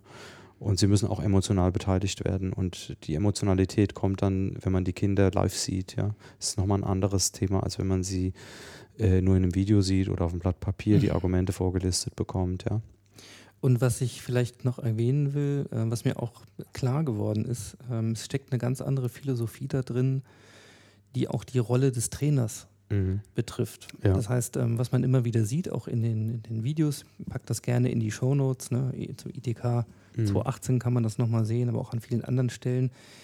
Das System übernimmt im Grunde die Trainingsorganisation und der Leiter, so kommt mir das vor, hat die Möglichkeit wie ein Coach, aber nicht mehr wie der, der alles weiß und besser weiß und dann reinruft und den Kindern sagt, was sie machen sollen, sondern der, der ihnen als Coach hilft, in die eigene Reflexion zu gehen und der vor allen Dingen Räume aufmacht, in denen Fehler bewusst toleriert werden, dann darf das schieflaufen. Und dann, und das habe ich so beim Kindertraining selten erlebt, geht eben nicht der Trainer rein und erklärt den Kleinen, wie sie es besser machen sollen, Mhm. sondern er konfrontiert sie, er sagt, macht einen Mannschaftsrat, diskutiert darüber, also natürlich altersgemäß. Ja. Ja. Ähm, was fällt euch auf? Das heißt, die Selbstbestimmtheit, das Spielintelligenz, äh, auch im im Reflektieren von Dingen, ähm, da lernen dürfen, Fehler machen dürfen. Äh, und letzten Endes einen Coach zu haben, der vielleicht die Komplexität der Übung anpasst, je nachdem, ob die überfordert oder unterfordert sind, aber nicht mehr ihnen sagt, was sie machen sollen, was sie nicht machen sollen. Ähm, das ist nochmal eine ganz andere Rolle als das Selbstverständnis mancher Jugendtrainer, die ich auch erlebe, ähm, die im Zweifelsfall auch ihre Probleme mit dieser Systemumstellung haben, weil ihre Rolle als Mhm. Autoritätsperson am Rand Mhm. ja, ähm, natürlich in dieser Form vermeintlich äh, damit gefährdet ist. Und eben den Transfer finde ich nochmal ganz spannend, das, was du gerade gesagt hast, was auch wertebasiert ist. Und das, und das Überlegensystem ist nicht nur auf die Resultate, es, ist, es hat seine, seine Werteorientierung, was ja in der Wirtschaft und in der Gesellschaft gerade eine Riesendiskussion ist. Mhm. Geld verdienen als einziger Sinn ist irgendwie hm, keine Antwort auf die Frage äh, Klimaherausforderungen, viele andere Dinge mehr, Diskurse führen. Mir scheint auch hier äh, ein interessanter Blick drauf, den man äh, für den Transfer nutzen kann, zu sagen, naja, ich meine, die Rolle von Führungskräften wird ja auch diskutiert. Was ist denn die in der Zukunft? Ist nicht mehr die Person, die allen anderen sagt, wie sie es machen sollen. Ja, in einer komplexen Wirtschaft wird das nicht mehr funktionieren. Das heißt, hier ähm, denke ich auch nochmal eine Systemkomponente, die dabei ist.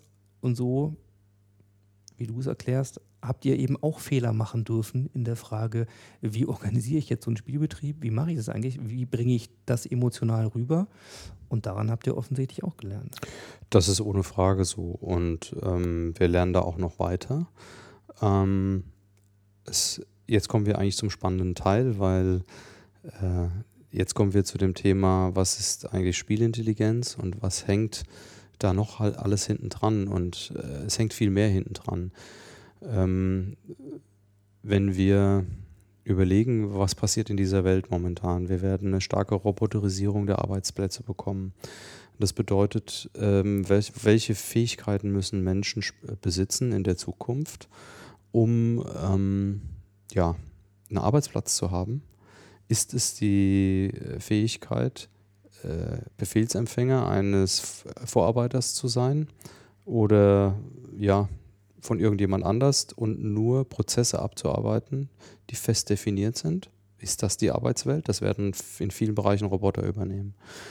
Ähm, nein, äh, die Arbeitswelt der Zukunft wird ähm, vornehmlich auch dadurch definiert sein, dass man lernt, die Dinge richtig wahrzunehmen, die Situation versteht, ähm, selbst Entscheidungen zu treffen und dann auch unterschiedliche Ausführungen, je nachdem, wie die ersten drei Schritte auf, ausgegangen sind, beherrscht.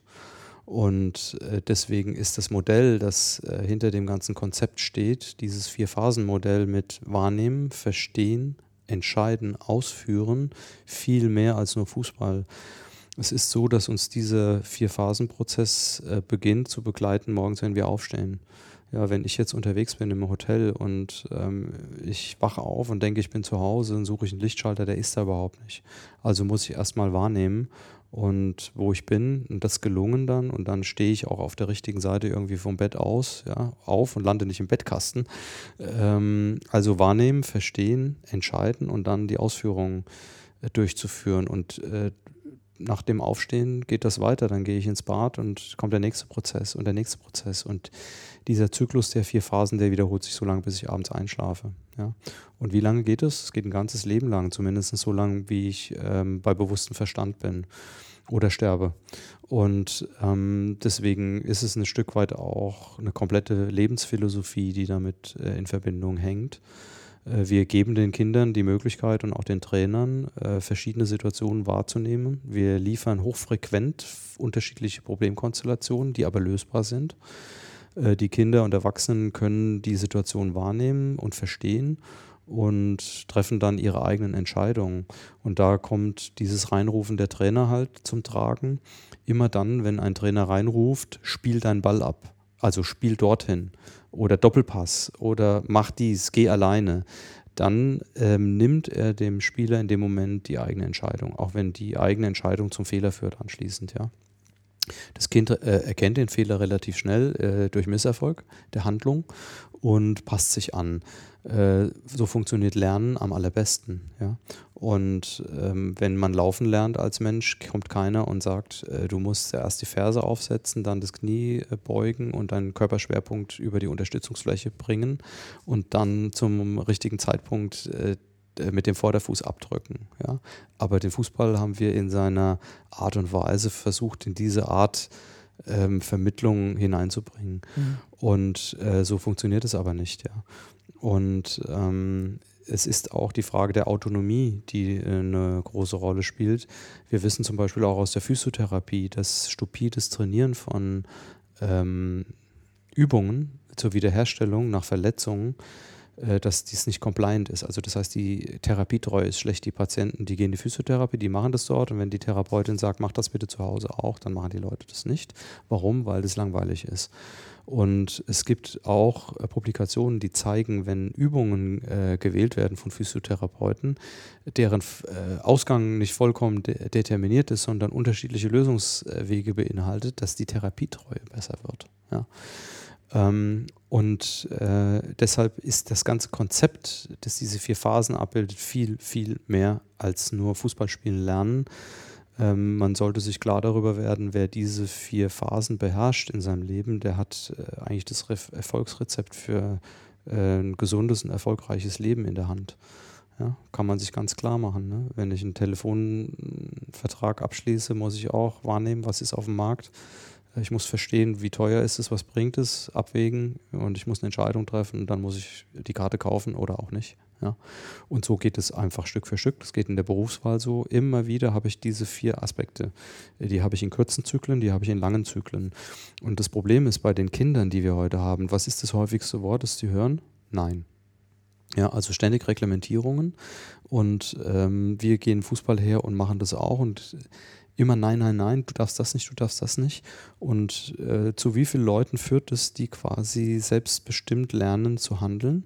Und zu wie vielen Leuten führt es, die quasi zu Befehlsempfängern werden und irgendwann aufgeben äh, und ihren Forscherdrang beseitigen, sondern nur noch systemkonform äh, dafür geeignet sind, im Hamsterrad nachher das Hamsterrad weiter anzudrehen. Ja?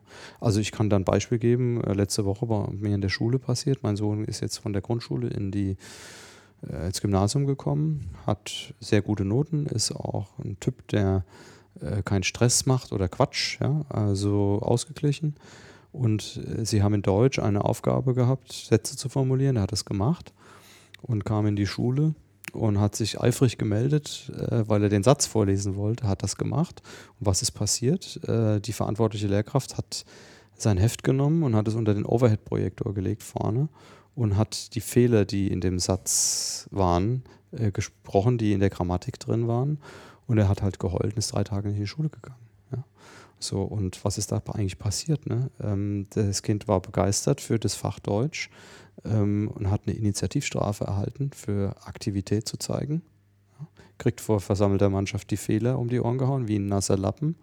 Äh, total apädagogisches Verhalten ähm, der Lehrkraft. Ja und hat ein äh, assoziiertes Fach Deutsch aufgrund dieses Verhaltens mit negativen Emotionen. Ja? Was hat also die Lehrkraft erreicht? Nichts. Weniger. Oh, ja, nur Stress mit den Eltern. Ja. Ja? Also ich danke dir nochmal ähm, wirklich äh, für diese Ausführung, weil spätestens jetzt die ja, sozusagen die Metaebene und das Generalistische, was hier ist, was ich am Anfang gesagt habe, wir reden über Fußball, aber nicht nur.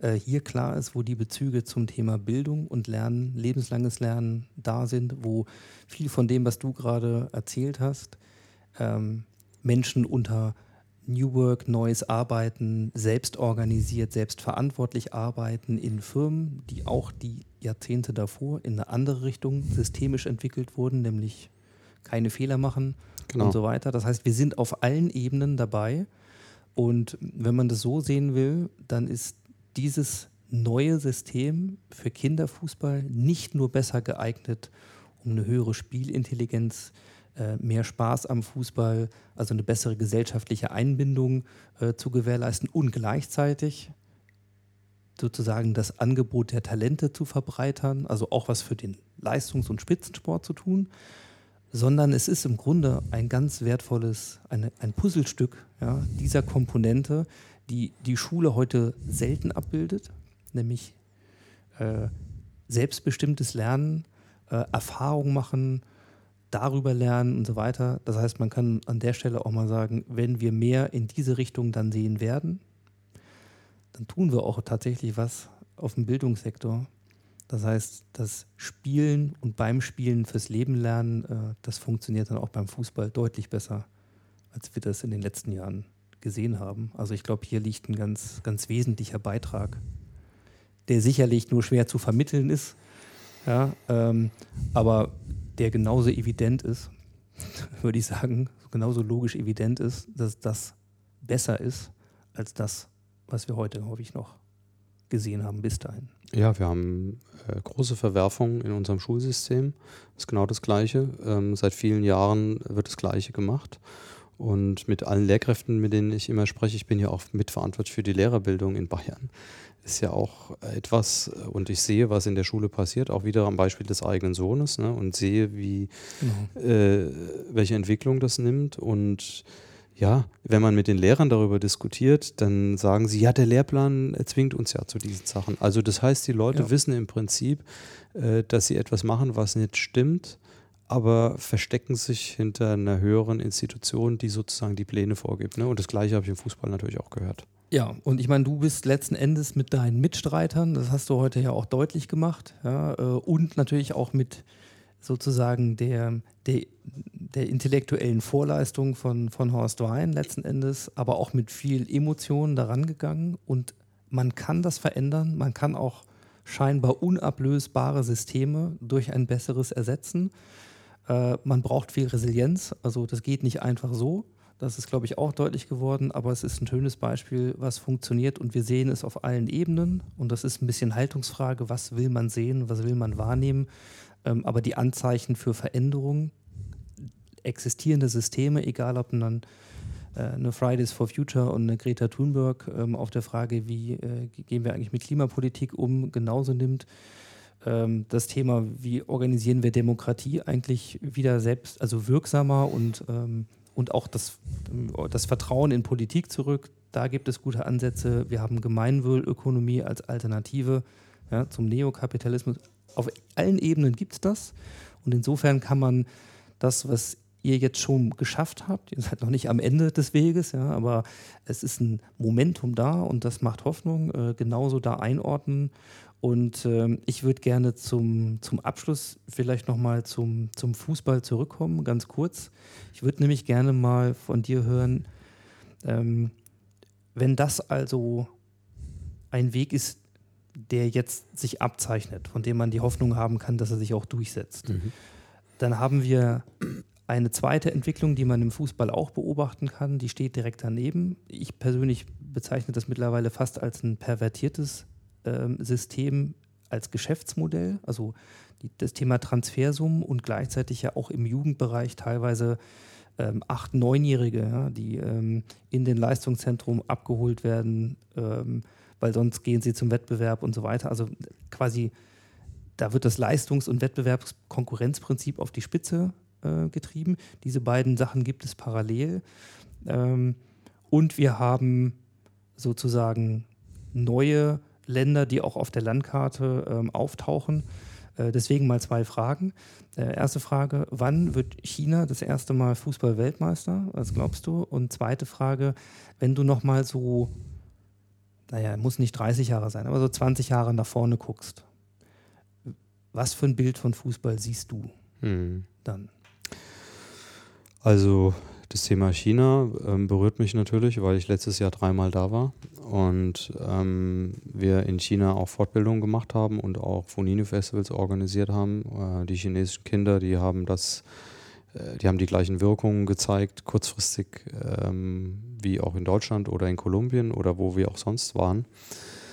Ähm, in China ist, muss man halt überlegen, weil wenn man an die Prozesse denkt, wahrnehmen, verstehen, entscheiden, ausführen, ähm, dann ist es so, dass insgesamt im asiatischen Raum diese ersten drei Komponenten gerne in staatlicher Hand sind.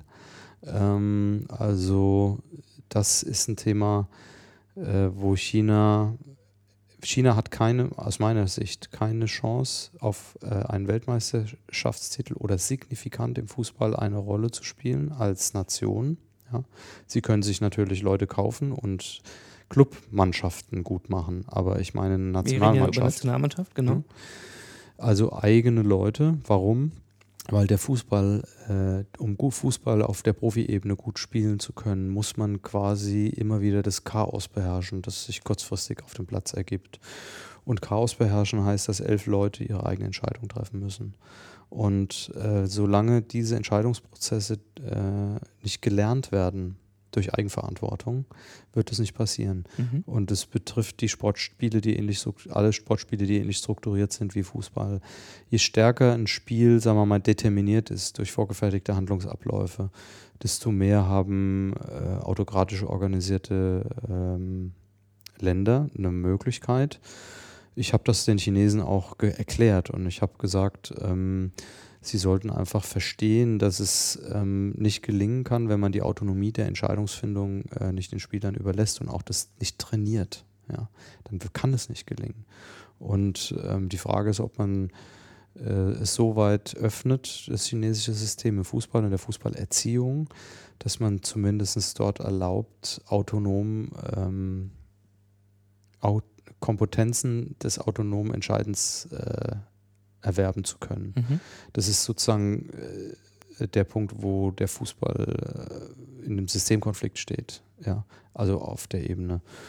Deswegen ähm, kann China sehr viel äh, Geld investieren, was sie auch gemacht haben und auch Geld zum Fenster rausgeschmissen, indem sie drittklassiges Personal in China für viel Geld bezahlt haben, das aber die alten Rezepte aus Europa in der Tasche gehabt hat.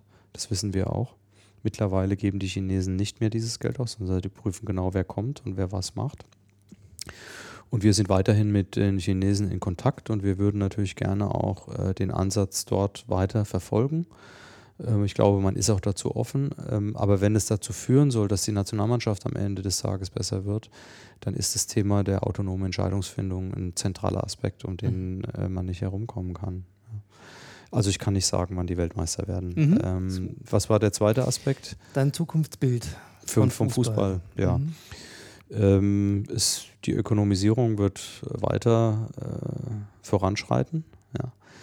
Ähm, was wir auf jeden Fall haben werden, ist, äh, wenn die Systemänderungen in Deutschland kommen, die jetzt angestoßen sind, äh, wir werden auf lange Sicht äh, sehr viel mehr Kinder haben, die geeignet sind für die Leistungszentren, als äh, den Leistungszentren zugeführt werden zu können und dort eine Leistungs äh, eine weiter forcierte leistungsorientierte Ausbildung zum Hochleistungsfußballer, in, äh, in die die eintreten können. Wir haben momentan ja das Problem, dass die Leistungszentren nicht genügend Leute haben und der Konkurrenzkampf deswegen auch sehr scharf ist. Und trotzdem hat man in den Leistungszentren Kinder, von denen man sagt, eigentlich wissen wir, dass die wenig Aussicht auf Erfolg haben, sondern die sind dabei.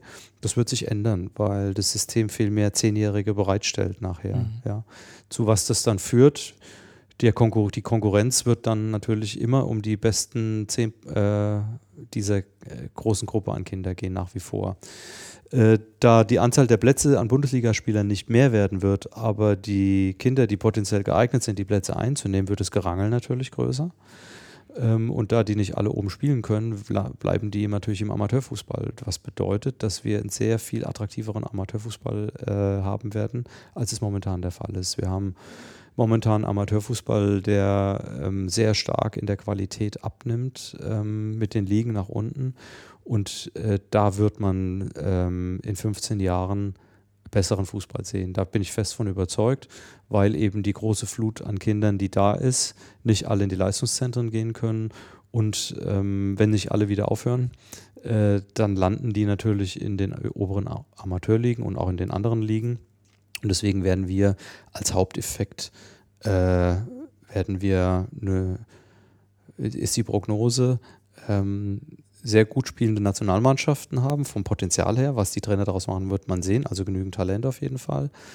Ähm, und wir werden einen sehr viel besseren Amateurfußball haben in Deutschland. Das setzt aber voraus, dass man konsequent den Weg geht der Kinder, äh, die Werteorientierung und die Leistungsorientierung ähm, zusammen zu sehen und nicht gegeneinander.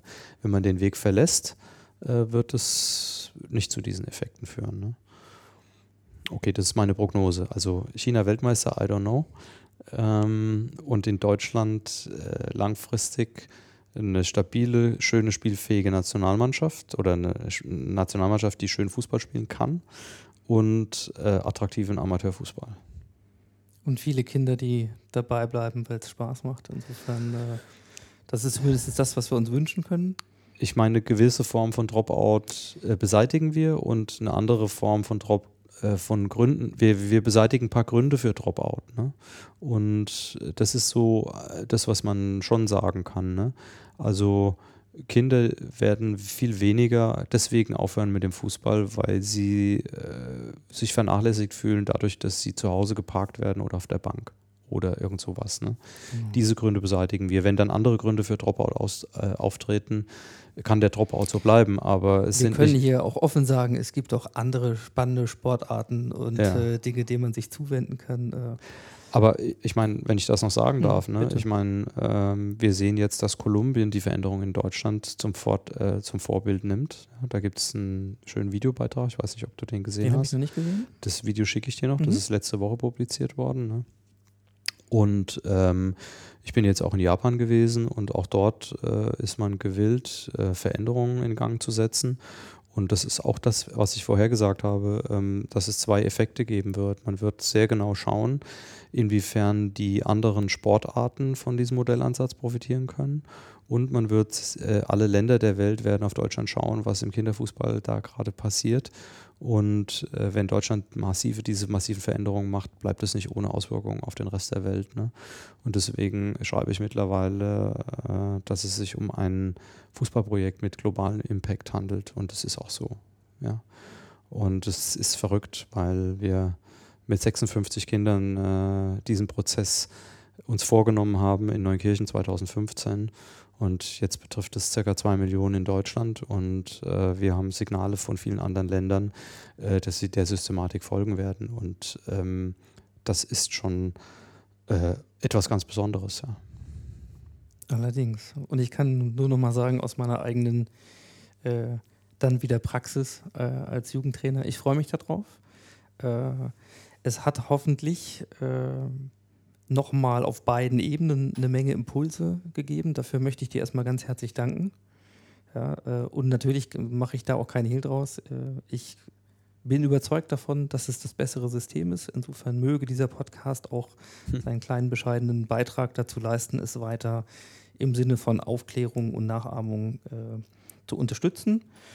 Bei uns im Verein wird das auch passieren. Äh, insofern bin ich gespannt, wie das da weitergeht. Und ähm, wer jetzt an dieser Entwicklung gerne dranbleiben möchte oder mehr Informationen ähm, zu dir oder eben zu, zu dem System ähm, haben möchte, wo kann man sich informieren? Wo findet man Informationen?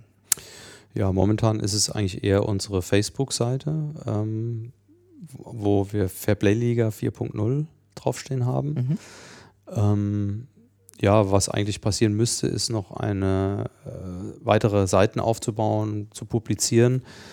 Es ist so ein bisschen das Problem, dass ich an sehr vielen Stellen gleichzeitig aktiv bin und ähm, ja, mir die Arme fehlen, all das jetzt eigentlich auch machen zu können.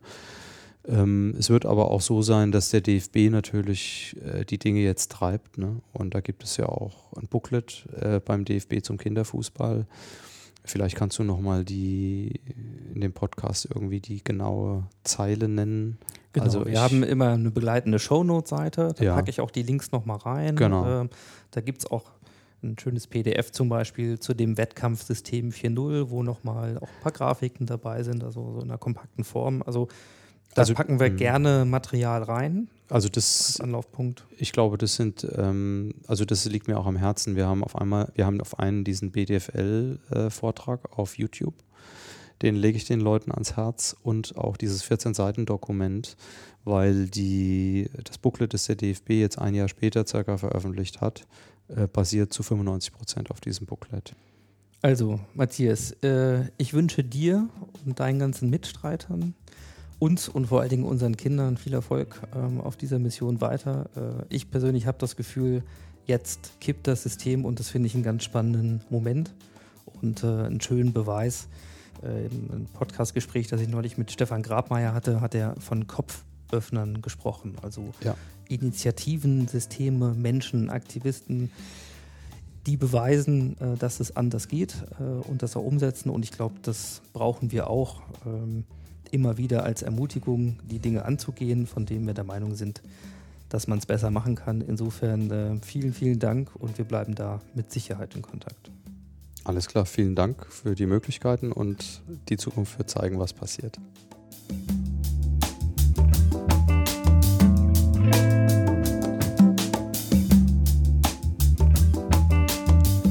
Ja, das war sie, die Ausgabe Nummer 98 des Modcast. Ich sage wie immer vielen Dank fürs Zuhören und für eure Zeit. Ich glaube, es ist deutlich geworden, dass mir dieses Thema sehr am Herzen liegt. Und das liegt nicht nur am Fußball. Matthias Lochmann eh. Und äh, ich danke ihm vor allen Dingen, dass er nochmal gezeigt hat, in welcher Art und Weise es möglich ist, alte aus unserer Sicht überkommene Systeme wirklich zu verändern in einer wunderbaren Mischung aus persönlicher Hartnäckigkeit und eigener intrinsischer Motivation und Überzeugung, aus der Entwicklung eines überlegenen neuen Systems und auch aus der Einbindung ganz unterschiedlichster Ebenen von Menschen. Insofern vielen Dank dafür. Wenn ihr noch mehr zu Innovation, Veränderung und Neuem lesen möchtet und hören möchtet, dann geht bitte auf das New Management Portal von Haufe. Dort findet ihr reichlich Futter. Und ansonsten sage ich gerne, wir sehen uns und hören uns in 14 Tagen wieder. Hier dann mit der Ausgabe Nummer 99.